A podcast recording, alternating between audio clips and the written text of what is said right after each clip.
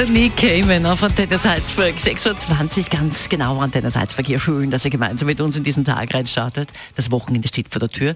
Ganz viele Faschingsfeten. Es ist ja eigentlich das Faschingswochenende. Nämlich das Faschingswochenende. Bei uns hier aber natürlich seit gestern laufen die große Messe. Wer gestern im Stau gestanden ist, wird das auch mitgekriegt haben. Rund ums Ausstellungszentrum war ja wahnsinnig viel los. Diese Messe für die hohe Jagd und Fischerei. Da haben wir uns gedacht, Jägerwitze alleine reichen nicht. Das haben wir ja gestern schon gehabt, so, so quasi zur Eröffnung. Wahnsinn. Da muss noch jemand hin.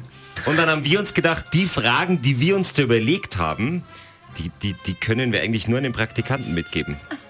Und da haben wir momentan wirklich jemanden, also der, der geht überall hin. Der ist richtig gut. Ein fantastischer Großartig. Praktikant.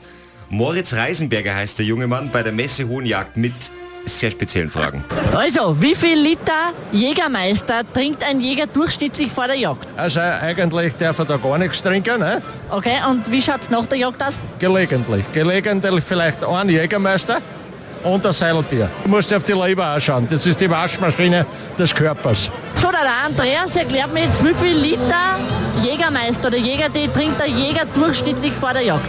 Nach der Jagd kann sein, dass wir was trinken. Manchmal mehr, manchmal weniger, aber meistens mehr. Das klingt nach einem Plan.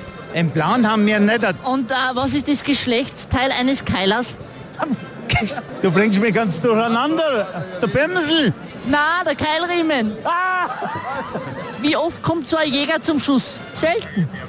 Nur wenn das zwei Haxer der Fisch ist, dann schießen wir ständig drauf.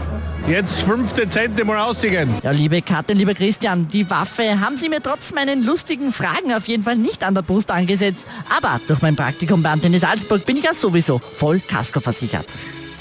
Sehr gut. Also jetzt überlebt.